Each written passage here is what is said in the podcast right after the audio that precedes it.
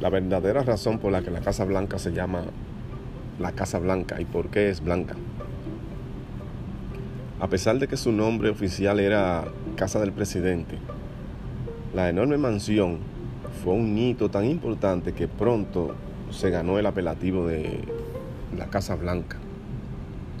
La famosa mansión, un edificio blanco localizado en Pensilvania, en la avenida número 1600, al noroeste de Washington, donde reside y trabaja el presidente de los Estados Unidos, destacada por su fachada blanca, que contrasta muy bien con los verdes jardines que la rodean. Si bien su aspecto exterior es estéticamente agradable, en realidad es solo una consecuencia circunstancial. La verdadera razón por la que la Casa Blanca es blanca involucra algo más utilitario. El sitio para el edificio fue elegido en 1791 por el entonces presidente George Washington, pero su construcción comenzó en 1792. Seis años más tarde, eh, luego de la culminación del estudio y el último gobierno de Washington, los trabajadores habían terminado de levantar los muros de piedra arenisca de esa estructura.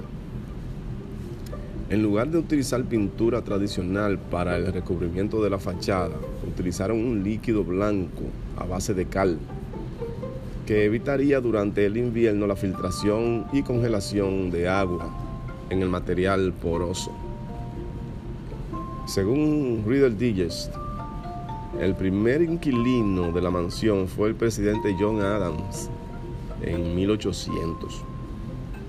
Aún se le conocía como la casa del presidente, pero solo un par de años después comenzó a adoptar un nombre que hacía referencia a su propia descripción exterior, la Casa Blanca. El congresista de Massachusetts, Abijah Bigelow, escribió el 18 de marzo de 1812 una carta a su esposa que le decía, hay muchos problemas en la Casa Blanca, como la llamamos.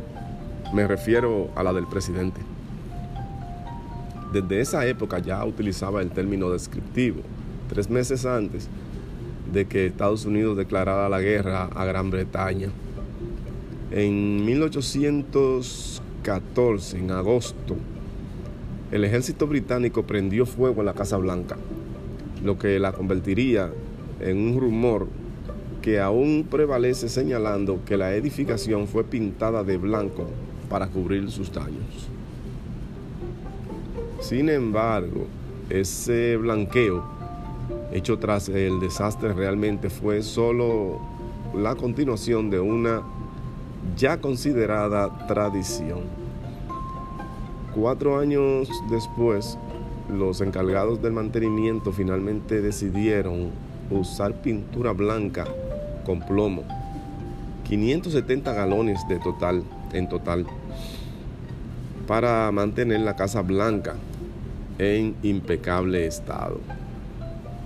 El apelativo permaneció informal durante las siguientes ocho décadas, hasta que en 1901 el presidente Theodore Roosevelt la declaró como el edificio oficial y le declaró ese mismo nombre como, su, como la del edificio.